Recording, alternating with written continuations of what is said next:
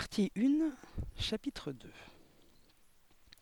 Bonsoir Ursule, a fait ma mère quelques jours plus tard au téléphone. Tu as une drôle de voix. Il y a quelque chose qui ne va pas Anastabot, ma mère. Elle a le génie pour m'appeler quand je suis hors de moi. On dirait qu'elle choisit le moment où elle est sûre de me déranger.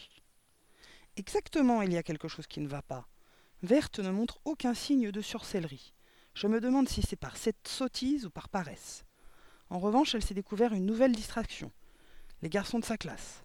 Elle n'y a plus que cela qui l'intéresse. Elle devient si ennuyeuse et si commune que je me demande si elle est bien ma fille. Ne t'énerve pas, ma grande, a dit Anastabot. Bien dit. Elle m'énervait tellement que je crevais d'envie de lui raccrocher au nez. Ta fille traverse sans doute un moment difficile. Il n'est pas toujours simple d'avoir douze ans. Elle a onze ans, pas douze, ai-je hurlé dans le combiné. Ça ne change rien. Onze, douze, quatorze. C'est une période compliquée où les jeunes doivent trouver leur personnalité et tu dois savoir que. Mais enfin, personne ne lui demande de se trouver une personnalité. J'en ai une toute prête pour elle. Une personnalité de sorcière, figure-toi.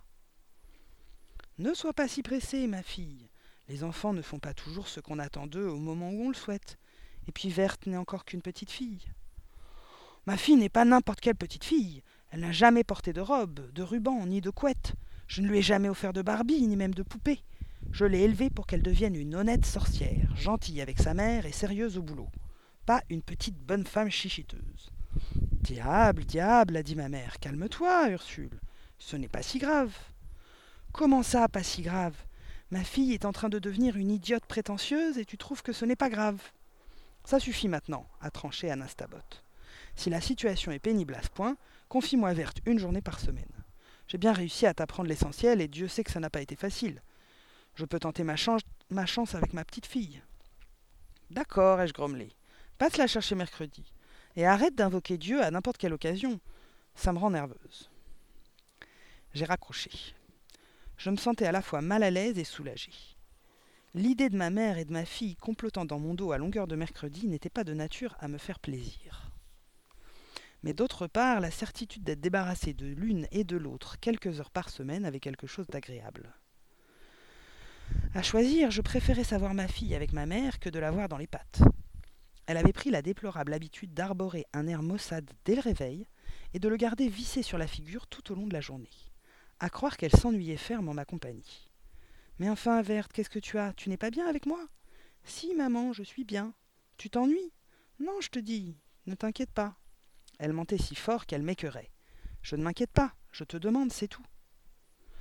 À l'air maussade succédait un sourire dégoulinant de pitié, comme si elle craignait de me faire de la peine. Quelle insolence. Ma fille me considérait désormais comme une espèce de vieux pompon auquel il fallait faire attention sous peine de lui briser le cœur.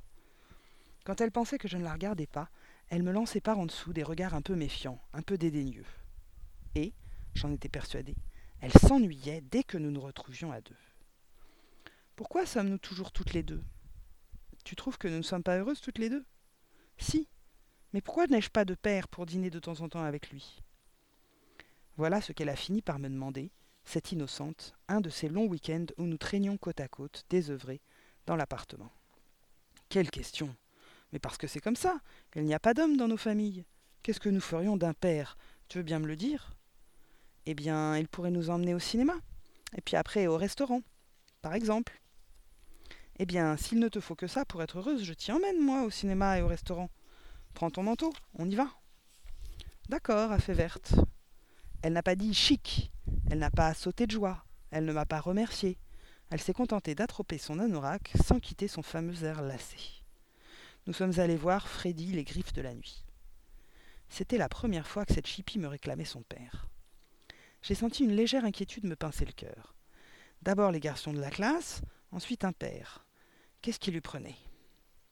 Pour toutes ces raisons, j'étais assez contente qu'Anastabot l'embarque un jour par semaine.